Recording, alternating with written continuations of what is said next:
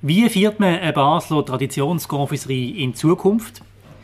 Wie attraktiv ist die Basler Innenstadt fürs Gewerbe? Und wann ist eigentlich die Saison der Fastenweihe und warum ist das so heilig? Das sind Themen, über die wir heute reden wollen und damit herzlich willkommen zu einer weiteren Ausgabe vom Feuerobenbier, wie immer aufgezeichnet, direkt im Stadthof am Bafi. Feuerobenbier der Podcast auf Prime News wird präsentiert vom Restaurant Stadthof, der Treffpunkt am Barfi. Wir bedienen Sie gern, Sie merken das.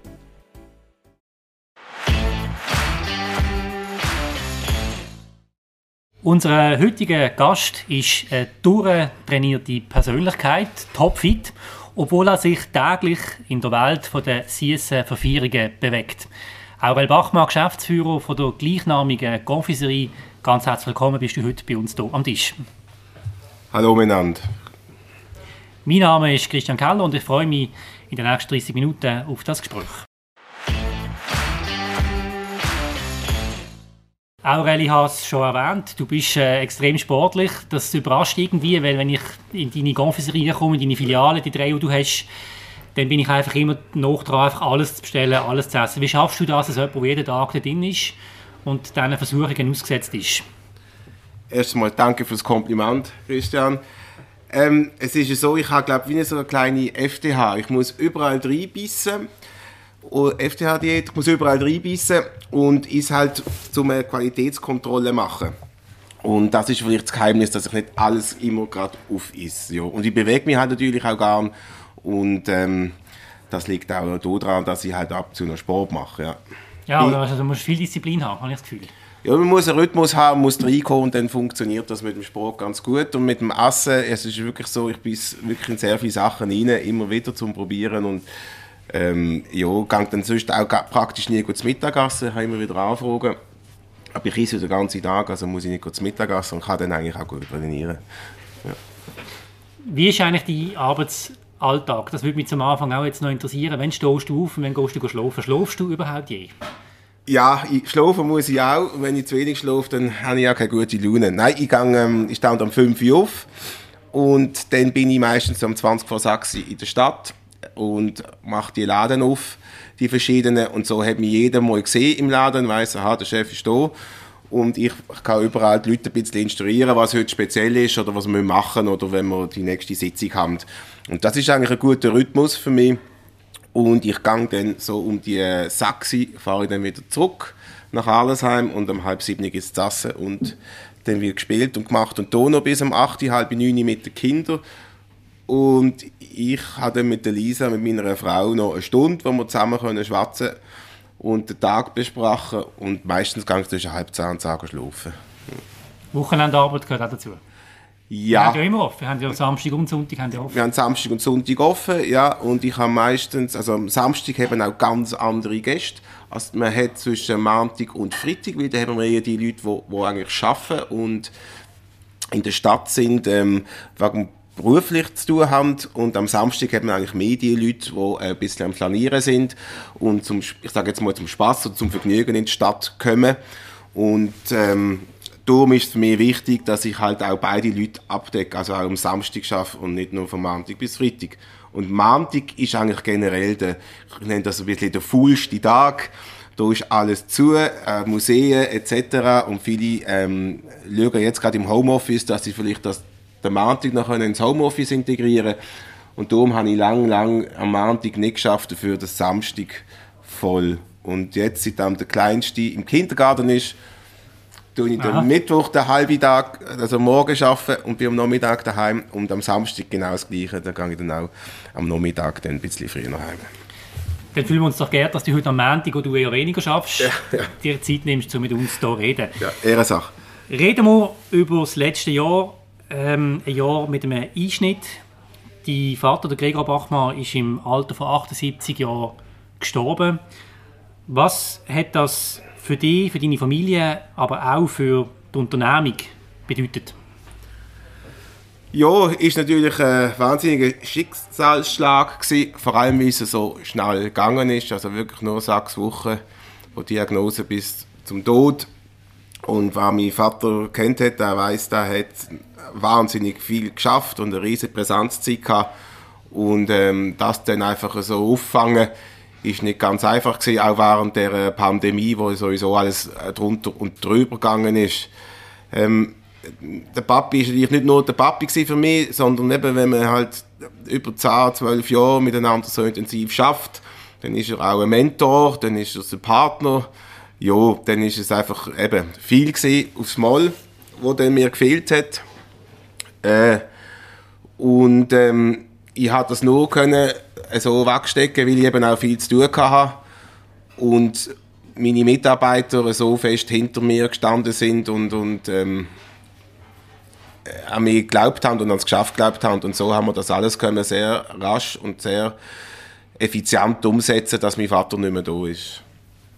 Wenn man die Nachricht gelesen hat, zum Beispiel äh, in der Baszeitung von Felix Erbacher, dann hat er beschrieben, welche Stationen die Vater überall angegangen ist im Leben. Das ist ja wahnsinnig. In der ganzen Welt ist er auch gesehen. Äh, rund um den Globus. Ich habe ihn auch so in Erinnerung. Also der hat immer geschafft. Immer mit dem Auto rumgefahren, mit dem Gonfrey Bachmann Auto, mit dem blauen. Immer aktiv gesehen. Wie hat äh, die Vater die geprägt? Oh, das ist eine gute Frage. Äh, mein Vater hat mir einfach zwei, drei Sachen äh, beigebracht, dass man immer muss korrekt sein zu allen und ähm, immer ehrlich sein und das ist, glaube ich, das Wichtigste, was er mir beigebracht hat und das ist auch das, was ich würde, ähm, meinen Kindern beibringen versuchen zu beibringen. Ähm, und mein Vater hat einfach immer eben gekrampft. Er ist wirklich ähm, ähm, äh, ein Schaffiger gewesen. Und das hat er mir auch beigebracht, oder, dass es präsent ist, also man muss da sein, dass man ein gutes Vorbild sein seinen Mitarbeitern gegenüber. Das hat er mir sicher gezeigt, wie das geht. Ja. Kann man heute noch so arbeiten, wie das die Vater gemacht hat? Als Vergleich, mein Vater hat eine eigene Arztpraxis und der schafft immer noch von morgen bis zu oben. Aber viele jüngere Generationen von Ärzten wollen das nicht mehr. Die haben eine Gemeinschaftspraxis, die können sich auch Zeit mehr einteilen, sind, haben mehr Freizeit, das ist ihnen wichtig. Geht das heute noch so, diesem Lebensentwurf? Ähm, ja, da muss man sicher auch vielleicht seine Partnerin daheim fragen, ob die das will, ein Mann, der immer weg ist. Also das gehört, glaube ich, auch noch dazu. Ähm, ich glaube, ich werde dann wieder mehr arbeiten, sobald Kinder draußen sind aus dem aus dem Haus oder mich nicht mehr so fest brauchen. Ich denke schon, dass das geht. Also mein Vater ist, glaube schon noch einer der letzten so Patrons gewesen, wo es gegeben hat, wo man auch mit großen Sorgen hat können zu ihm hingehen und er hat zugelassen eine Lösung gesucht. Ich glaube nicht, dass es heute noch so noch mal so etwas gibt, eigentlich, wie früher. Ja. Es wird schwierig sein.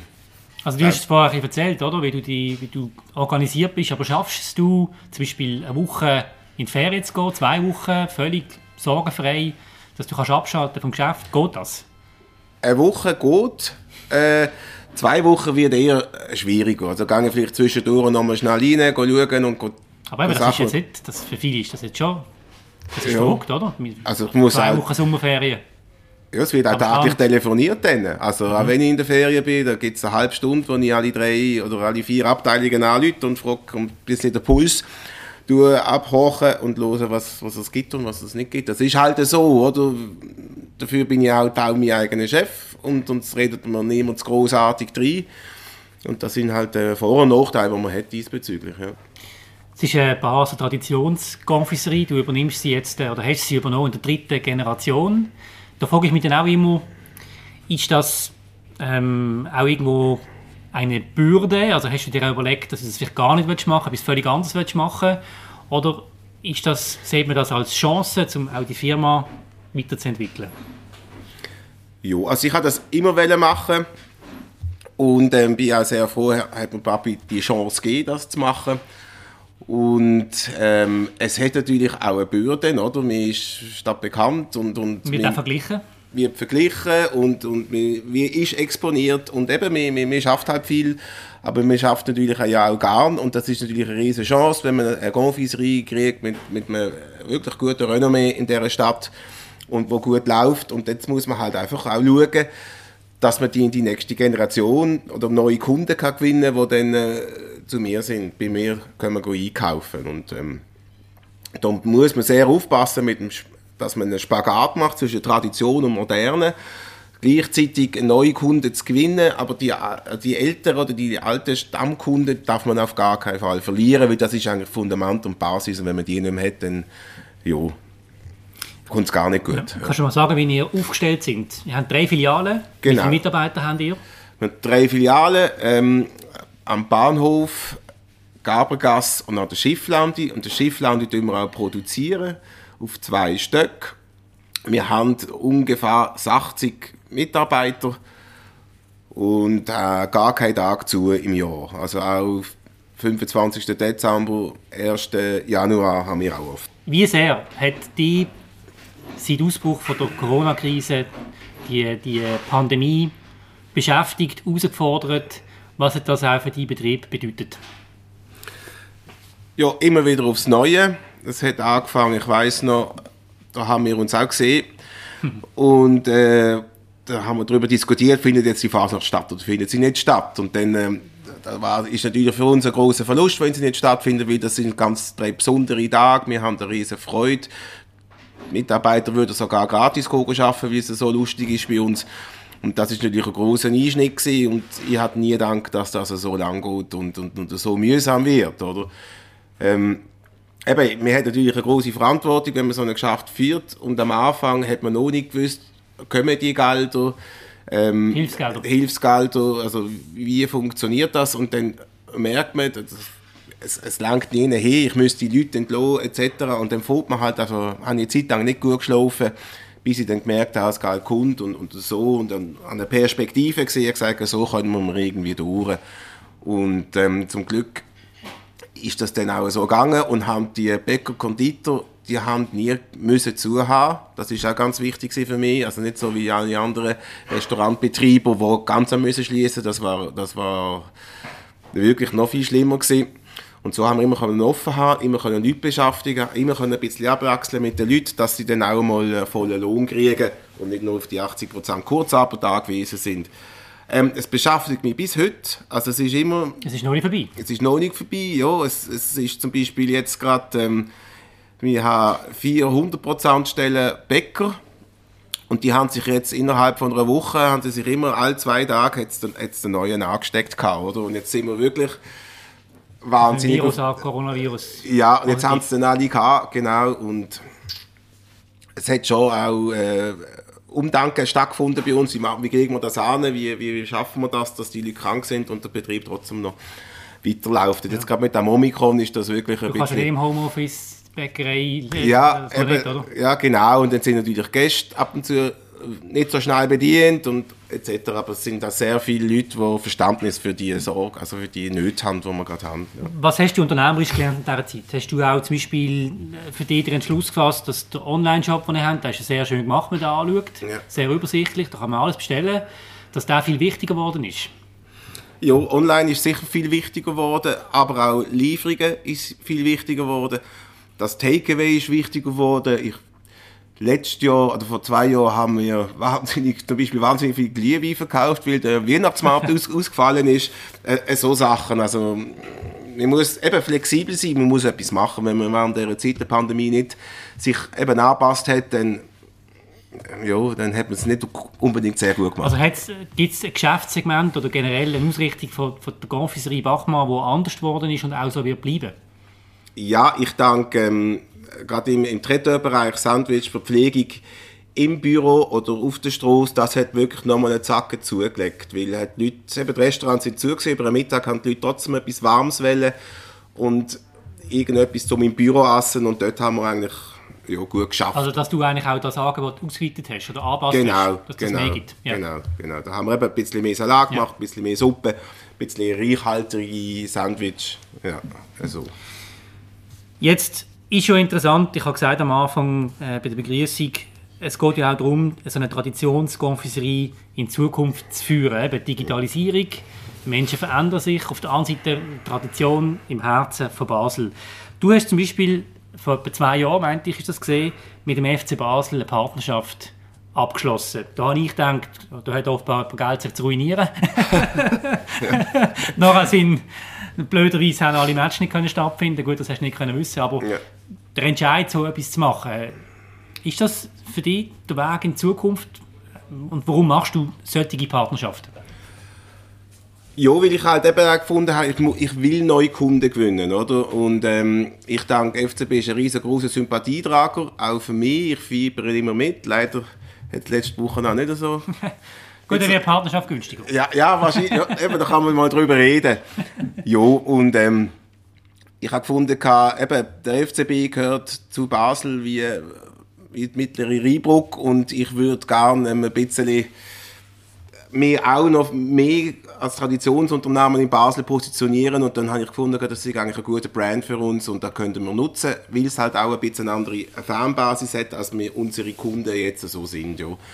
Und äh, so viel, so viel habe ich nicht müssen zahlen zum Glück, wie du jetzt also, gemeint hast, aber es ist natürlich sehr schade gewesen, haben wir ja, die Hälfte des Spiels nicht können schauen und sind sie zu, sind Stadien zu gewesen.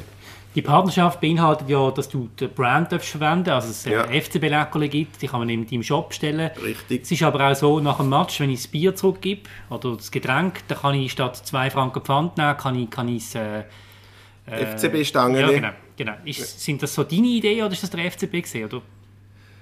Ja, doch, es ist eigentlich zusammen so rausgekommen, ja, das FCB-Stangeli ist eigentlich noch, oh, wie hätte ich das geheißen? Das ist wirklich nicht meine Idee gewesen, aber die haben gefunden, kann man das mit den zwei Franken zurückbringen mit dem Depot, das ist eine Idee vom FCB und ich habe natürlich da nur einmal müssen überlegen, ob wir das machen oder nicht. Ja. ja. Du machst ja auch andere Sachen, zum Beispiel jetzt äh, das Trümmeli hast du wiederbelebt oder neu, neu gebracht. Das ja. heisst, äh, das sind die Trommel, Trommelschöckeli, oder? Genau. Und oben drauf ist jetzt äh, eine Darstellung vom verschwundenen Basel, vom Portal, vom, vom alten Basel, eine Morgenstreich-Szene. Mhm. Ähm, mich interessiert so Ideen, kommen die eben dir irgendwie äh, unter der Dusche plötzlich oder wenn du spazieren bist oder ist das wie ein Manager, der sitzt im Büro, vielleicht mit der Mitarbeiterin und da Plan macht, wie, wie funktioniert das? Sie kommen spontan. Also es ist nicht, dass ich sitze und sage, so, jetzt habe ich zwei Stunden Zeit, um über eine neue Leckerli-Verpackung zu reden, sondern es ist wirklich so, oh, ich brauche das. Und das war noch lässig. Und dann, dann kann man das irgendwann mal umsetzen. Und wir reden natürlich auch mit, eben mit der Frau daheim oder mit Freunden. Und die haben dann meistens auch noch gute Ideen. Und es ist meistens ein, ein Mix von verschiedenen Leuten. Und, und es braucht meistens auch eine längere Zeit, aber wenn es und wenn du dann immer noch an der gleichen Idee hast, dann, dann irgendwann ziehst du es durch. Oder? Es geht dann schon, also die Trümmeli-Sache ist jetzt auch sicher ein halbes Jahr gegangen, bis sie jetzt so war, wie, wie wir sie haben wollen, weil da haben wir, ist ja noch dazu gekommen, dass man sie als Brief verschicken kann, und sie sieht aus wie eine Postkarte. Postkarte drauf tun, also ja, dann kannst du es verschicken. Genau, und ähm, ja, ich hoffe, das wird jetzt Regel genützt und wir haben jetzt schon gemerkt, dass es wirklich einen guten Anklang hat. Ja. Und führst du nach dem Bauchgefühl oder nach Zahlen? Ja, also Bauchgefühl hat mein Vater immer gehabt. Ich, ich brauche hier Zahlen zum Führen, weil das, das geht nicht mehr heute so. Also, ja. Ja. Ist das auch sehr dynamisch geworden? Schnell? Also lässt du dir Zeit für so etwas? Oder wenn du nach zwei Monaten merkst, das kauft niemand, dann ist es weg? Nein, es ist erst weg, wenn also ich, ich tue am Anfang eher, äh, sei auch ein bisschen vorsichtig kalkulieren, auch mit den Verpackungen, die man kauft und wenn man merkt, oh, das wird nicht und wenn man auch trotzdem sie einen super prominenten Platz kriegen und alles, man sie tut sich ein bisschen bewerben und es läuft immer noch nicht, dann muss man dann ja, okay. ehrlich sein und sagen, es funktioniert nicht. Ja. Bevor wir so auf Gewerbebetriebe in der Innenstadt jetzt sprechen können, würde mich noch interessieren, die ganzen Preise, Confiserien, ähm, wie ist das? Sind die da stark unter Druck preislich? Und was sagst du jemandem, der bei dir ins Geschäft kommt und sagt, wie Sie, Herr Bachmann, das ist einfach alles viel zu teuer drin? Ähm, es ist momentan äh, wahnsinnig, wie wir überall mehr zahlen. Gerade in diesem Jahr. Wir haben gerade müssen aufschlagen, so ziemlich überall haben, haben wir müssen aufschlagen bei uns, weil wir die Preise halt weitergeben, wo wir, wo wir auch bekommen. Also, höhere Energiepreise wegen dem? Viel oder? höhere Energiepreise. Mhm. Ich zahle auch überall mehr Lohn als noch. Also das, das, das kommt auch dazu. Und die Rohstoffpreise sind aufgegangen. Verfügbarkeit von Rohstoff ist auch schlechter geworden. Also es ist generell überall haben wir müssen aufschlagen. Aber ich muss sagen, die Reaktionen sind bis jetzt sehr zurückhaltend. Also es klatscht natürlich niemand in die Hand und sagt, ja, hurra, jetzt muss ich 20 Rappen mehr für den Kaffee zahlen. Aber die Leute haben total Verständnis, wie sie wissen, was gerade momentan in der Welt abgeht. Im Energiebesorgungssektor ja, ist ja eine Katastrophe. Und jeder hat gewusst, dass wenn er Mindestlohninitiativen abstimmt, dass Lohn generell werden steigen. Aber eben, die Leute nehmen es, nehmen es gut an und verstehen es und ähm, da wir auch schon lange nicht mehr aufgeschlagen haben, Aber- wird es akzeptiert, ja. Oder würdest du die im, wo würdest du die im, Pre im Preissegment einordnen? Sind die für jemanden da, der einfach gut verdient? Und, oder willst du für alle da sein? Wie ist die Positionierung von der Konferencerie Bachmann? Also ich möchte für alle da sein. Also das, ist- das ist klar. Und ich glaube, ähm, wir sind, bei uns kann man, jeder kann bei uns etwas kaufen, ohne dass er jetzt arm rausläuft. Oder fängt an mit einem Gipfeli, wo, wo irgendwie 2,30 Franken 30 ist. Und klar, er kann natürlich auch ein Kilo Beine kaufen, da bist du dann bei 130 Franken, oder? Aber, ja, und der Kaffee, der ist jetzt auch bei 5 Franken. Und ähm, das, das kostet das halt einfach, wenn wir wieder sitzen, äh, bedient werden etc. Und wenn man halt irgendwie wenn man anders hingeht, wo man selber muss den Kaffee holen, selber abräumen, ist ja das irgendwie auch verständlich, dass da das anders und günstiger kann anbieten, als wir das können. Ja. Gut, reden wir über Basler Innenstadt und das Gewerbe und die Standortbedingungen. Wie zufrieden bist du mit der Politik? ja, nicht sehr zufrieden eigentlich. Oder? Das, das kriege ich auch mit von meinen Kunden, die reklamieren, dass sie eben mit dem Auto gar nicht mehr in die Stadt kommen. Also, dass sie nie mehr können parken Wenn sie parken, ist es sehr teuer geworden. Und gerade wenn sie, sie würden sich wünschen, zum Beispiel an einem Bahnhof, einen oberirdischen Kurz, Kurzparkplatz für nur 20 Minuten, eine halbe Stunde, eben, falls sie etwas können bei uns schnell holen oder nur schnell einen Kaffee können wir trinken und wieder weg- wegwandern. Oder? Das sind so die Sachen, die ich höre. Ähm, was natürlich schwierig ist, sind zum Beispiel meine Bäcker. Also die kommen, wegen diesem Parkplatz haben die auch die grösste Mühe, in die Stadt reinzukommen, weil die kommen natürlich am 1, 2, 3 am Morgen rein und dann fährt kein Tramli, oder? Und dann, die müssen den Parkplatz suchen, wo eigentlich das Ding der Unmöglichkeit ist und gehen jetzt in ein teures, ähm, wie heißt das, Parkhaus und ja, ja, das muss man dann, dann auch wieder zahlen. Also es, es hat auch viel mit Kosten zu tun. Oder das andere, Politik, das ist jetzt Glück... Darf ich da ja, kurz unterbrechen? ja. Ich höre schon wieder die politische Linke, zum Teil sogar auch Bürgerliche, die sagen, Aurel, hör auf mit dem Parkplatzthema. Immer die Parkplätze. Ja, Was sagst du diesen Leuten? ja, wieso man sie so schnell und so fest hat müssen abbauen also ich, ich verstehe es nicht. Also es, ist, es muss doch ein Miteinander geben mit von, von öffentlichen Verkehrsmitteln, von Velo. Ich fahre ja auch sehr gerne Velo. Ich habe ein Lastenvelo und es ist eigentlich das Schönste, sich in der Stadt fortzubewegen mit einem Velo. Man sieht viel. Man, Dann man ja, der braucht kein Auto. Ja, es ist leider, dann bräuchte ich ein, ganz großes Lastvelo mit irgendwie drei Anhängern, dass ich dann alles bediene. Aber was ich würd auch äh, eigentlich sagen, oder? Stoßest du mit dem, was du jetzt gesagt hast, auf Verständnis in der Politik? Ich gehe jetzt davon aus, dass jemand wie der Aurel Bachmann so verankert in dieser Stadt ja auch überall kann anrufen und seine Meinung deponieren. Stoßest du mit diesen Aussagen auf Verständnis? Bei den Gewerbetreibenden, bei denen stoße ich auf Verständnis. Bei vielen natürlich nicht. Also das ist mir auch klar. Ja. Die sagen, es ist gefährlich, es ist laut und es stinkt und sowieso. Das heisst, jetzt meinst du Politiker. Ja, also da, ja das gibt es leider. Also, aber man muss sich nicht immer alle einig sein, aber Ja. ich finde schon, es ist, Aber es ha- ist ganz schlimm geworden in letzter Zeit. Ja. und haben sich die Standortbedingungen durch das verschlechtert?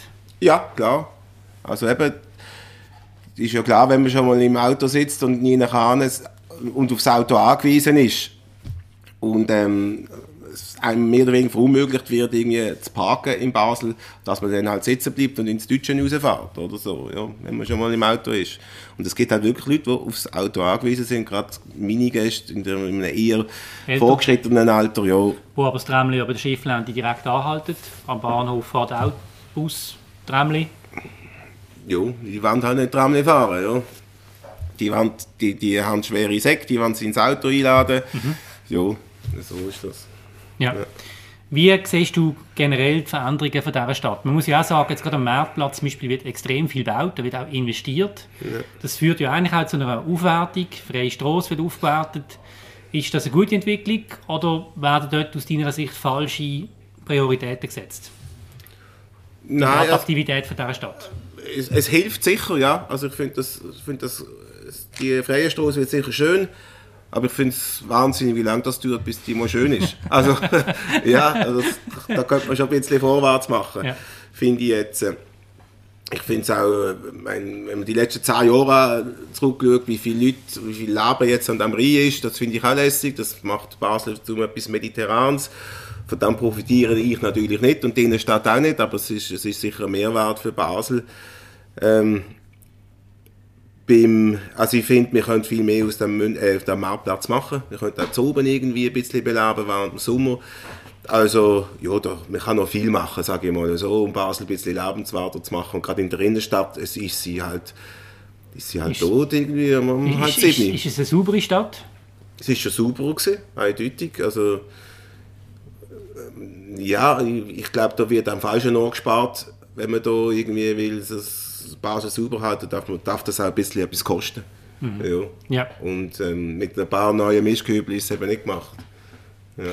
Wie hast du die ganze Debatte erlebt, die ja sehr intensiv letztes Jahr geführt worden ist, mit, mit äh, Bettelnden, die überall drinnen statt gesehen sind? Das ist ja auch zum Teil direkt vor deinem Chef gesehen, also da, da, ja. ja. Das hat man ja auch gesehen, ähm, wie die Politik mit dem umgegangen ist, wie das Gewerbebetrieb betroffen hat. Wie hast du das erlebt? Bist du da zufrieden gesehen? Ja, ich bin nicht zufrieden gewesen, nein, überhaupt nicht. Das war plötzlich im Juni gewesen, glaube ich, hat das angefangen und Schlag auf da sind die da gestanden, sage ich jetzt einmal, und zwar nicht nur irgendwie 10, 20, sondern es sind sicher 60, 70, 80 gewesen. Und ich bin wirklich jetzt jemand, der jeden Tag halt in der Stadt umeinander fährt, in der Innenstadt umeinander fährt, umeinander läuft und schaut. Und die haben die Gesichter, die haben sich erkannt, das sind immer die gleichen gewesen, die sind organisiert gewesen, die haben dort und dort geschlafen und, wir, und in, in, in die Park verunstaltet mit ihren Exkrementen etc. Und laut stark geschrauen und, und diskutiert und dann sind unsere Gäste angegangen und mir hat sich da einfach ein Problem in die Stadt Basel hineingeholt, was es vorher nicht gegeben hat. Ja, und ähm, man hat glaube aber schnell gemerkt, dass man sich da äh, keinen Gefallen gemacht hat. Das, das, sind ja alles Anliegen, die du jetzt als Gewerbetreibende hast. Ja. Und da stellt sich für mich nochmal die Grundsatzfrage, die ich gerne möchte stellen. Hast denn du den Eindruck, dass Gewerbebetrieb in der Basler Politik bei den Amtsstellen, die in der Innenstadt sind, mit solchen Meldungen, Aussagen auf Gehör und auf Verständnis stoßen. Und wenn es nicht so ist, warum ist es nicht so? Also ich glaube, man, man, muss richtig laut poltern, bis sie das einmal mal glauben, oder? Dass uns das stört und dass das ein Problem ist, jetzt gerade mit dem Parkplatz und mit den Bettlern. Ähm, ich weiß auch nicht, wieso sie uns nicht zulassen, weil wir halt äh, in einer linken Stadt wohnen und die Gewerbetreiber eher ein bisschen rechts denken. Und ähm, dort liegt vielleicht ein bisschen das Problem. Halt. Eben, da immer die, die Gewerbler, die sind so, die teilen uns sowieso nicht. Und ich glaube auch, wir haben einfach so einen Luxus, dass wir so tolle Pharmafirmen hier haben, die für sehr hohe Steuern äh, zahlen in dieser Stadt und darum ist halt das Gewerbe vernachlässigbar, vielleicht einmal so. Aber ich meine, was war die Innenstadt ohne die vielen tollen Läden, die wir haben? Ja, die Officeriekollege, der Herr Schierser, der ist im Parlament. Ja. Der tut dort politisieren, der bringt sich rein, damit dort eben Gesetze gemacht werden oder Beschlüsse, die im Sinn des Gewerbes sind. Du machst das nicht.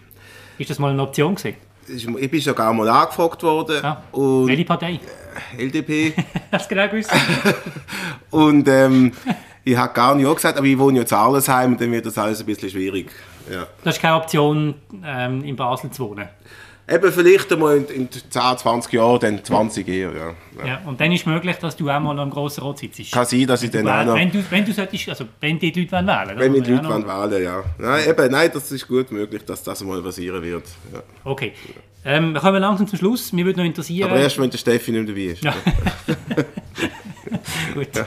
Ähm, mir würde noch interessieren, du hast ja mal so ein bisschen angetönt, dass es eigentlich attraktiv wäre für dich, nochmal eine Filiale mehr aufzumachen nämlich am Aschenplatz. Wie ist der Stand der Dinge? Kannst du uns da brandaktuell Neues dazu erzählen? Nein, kann ich nicht. Ich habe, ich habe erzählt, dass ich mich dort beworben habe, um in die Bank Claire reinzukommen, wo jetzt zum Beispiel Station den Zuschlag bekommen hat und ich war halt gar und gar dort gesehen und das hat halt nicht geklappt. Ich bin, immer, aber, ich bin aber immer weiterhin am Suchen und am Schauen und ich glaube, irgendwann wird es schon das Richtige geben für mich. Also kann das sein, dass das äh, in Basel-Land noch kommt oder so? Also willst du, fährst du auch eine Wachstumsstrategie? Nein, aber ich, mu ich muss mich halt verändern. Wir produzieren am, am, am Blumenrhein, also an der Schiffland im ersten und im zweiten Stock, die Backstube die ist gleich alt wie ich. Also schon, auch Du bist, schon du bist wie alt? 44. Ja, das ist ja noch nichts. Ja, ja. Und ähm, darum jetzt, also ich müsste alles ganz viel Geld investieren, um die Backstube wieder auf, auf ein richtig schönes, modernes äh, Niveau zu bringen. Und da geht man lieber raus und irgendwo anders hin. Eben, Ja, also wahrscheinlich, äh, am liebsten würde ich in Basel bleiben, aber irgendwo, wo es halt Gewerbe noch ein bisschen, ähm, wie soll ich sagen, einen Ort hat, wo sie dürfen parken, wo sie dürfen Lärmen etc. machen. Ja. Und das ist am Blumenrhein ist das irgendwie längst wie schwieriger. Ja. Ja, also gibt es grosse Pläne, die noch werden kommen, die die auch unternehmerisch Ja, sehr also das wird ist- in den nächsten fünf Jahren möchte ich eigentlich draußen sein, aus dem Blumenrhein. Und, äh, Also nicht Filialen, sondern das Geschäft. ja, Filialen unten bleibt drin, das Und, machen und wir dann sicher. könntest du dort Wohnungen machen. Also sind ja, Genau. eigentlich ist ja ein Wohngebäude, oder? Ja, genau. Es war einmal eine Klinik, gewesen, Ita Wegmann Klinik, ist das einmal gewesen sogar, ja. Mhm. Und mein Großvater hat das, glaube ich, im 42, nein, oder im 44 gekauft. Wir sind also. zuerst auf dem Bruderholz gesehen und dann sind wir dort am Richtig, Blumenrhein gekommen. richtig. Der Drosselgasse hat das, Drosselstrasse hat das geheißen. Hat der Großpapi in, in einer Doppelgarage Teig gemacht. Ja, ja. Wahnsinn. Wahnsinn. ja. Wahnsinn. Gut, reden wir zum Schluss noch über eine Spezialität. Und da muss man einfach wissen, das ist im Aurel unglaublich wichtig. Er kennt nämlich die Hintergründe. Fastenweihe. Habe ich auch von dir gelernt. Ah, ja. Fastenweihe ist nicht einfach Fastenweihe. Es gibt aber auch, es gibt vor allem ein definiertes Zeitfenster, wenn wenn es das im Angebot gibt. Führ uns doch ein in das, in das Thema. Also Fastenweihe, die Das aktuelle Anlass auch. oder? Ja, klar, klar. Also, sie sind sehr beliebt bei uns und ähm, ich liebe sie auch. Und an Fasnacht ist das, glaube ich, gehört das Tradition zu jedem Fasnachtler, dass er einmal eine Fastenweihe bei uns gegessen hat. Ähm, wir fangen an, und übrigens, glaube alle anderen Konditor, außer vielleicht der Migros und der Coop, die keine Ahnung haben, wir, wir, wir, wir fangen an am, am 7. Januar bis zu Ostern. Und nach Ostern gibt es keine Fastenweihe mehr. Das ist ein ungeschriebenes Gesetz oder gibt es ein Buch, das drin steht? Es ist ein ungeschriebenes Gesetz eigentlich. Also, es gibt keine Bibel, Bäckerbibel, wo das jetzt drin steht, aber es machen alle so. Okay. Ja, ja. Was macht eine gute Fastenweihe aus? Ich finde persönlich nichts Schlimmes, wenn ich eine Fastenweihe beiße und das Gefühl habe, ja, Zahn weniger. Aha, eben, sie, sie, muss, sie muss weich sein, sie muss gut schmecken und halt das Wichtigste, sie muss einfach genug Kümmel drauf haben. Da darf man, darf man nicht sparen, finde ich. Und eben die Frische, die Idee macht es halt aus. Ja, ja. Und das ist eben zum, während der Fastenzeit hat man die Fastenweihe gegessen und das ist erzähle ich vielleicht etwas, was du auch noch nicht gewusst hast. Früher hat man ja nicht nur gefastet mit Leib, sondern hat auch gefastet mit der Seele oder mit der wie soll ich jetzt das ähm, äh, kindergerecht ausdrücken, mit der, mit der Lust. Und wir reden davon, oder ist der früher davon ausgegangen, dass ähm, der Kümmel ein bisschen die Lust tut, die Zeuglein also, die, äh, kleiner machen. Fruchtbarkeit nimmt. Ja, ja, genau, beim, beim Mann. Und darum hat man auch eine Fastenweihe gehabt und hat nur, nicht nur eben mit dem, Gut, aber jetzt tue ich Kümmel wegnehmen von Ja. der Fastenweihe, das ist klar. ja, genau. Gut, gut. Sehr interessant. Ganz herzlichen Dank. Aurel, hast du dir Zeit genommen? Danke für die Bist- Chance. bist heute äh, hier bei uns im Führerbier unser Gast gesehen. Das war es gesehen von der heutigen Sendung. Vielen Dank fürs Interesse und bis zum nächsten Mal. Salut zusammen. Für Oberbier, der Podcast auf Prime News, wird präsentiert vom Restaurant Stadthof, der Treffpunkt am Barfi. Wir bedienen Sie gern, Sie merken das.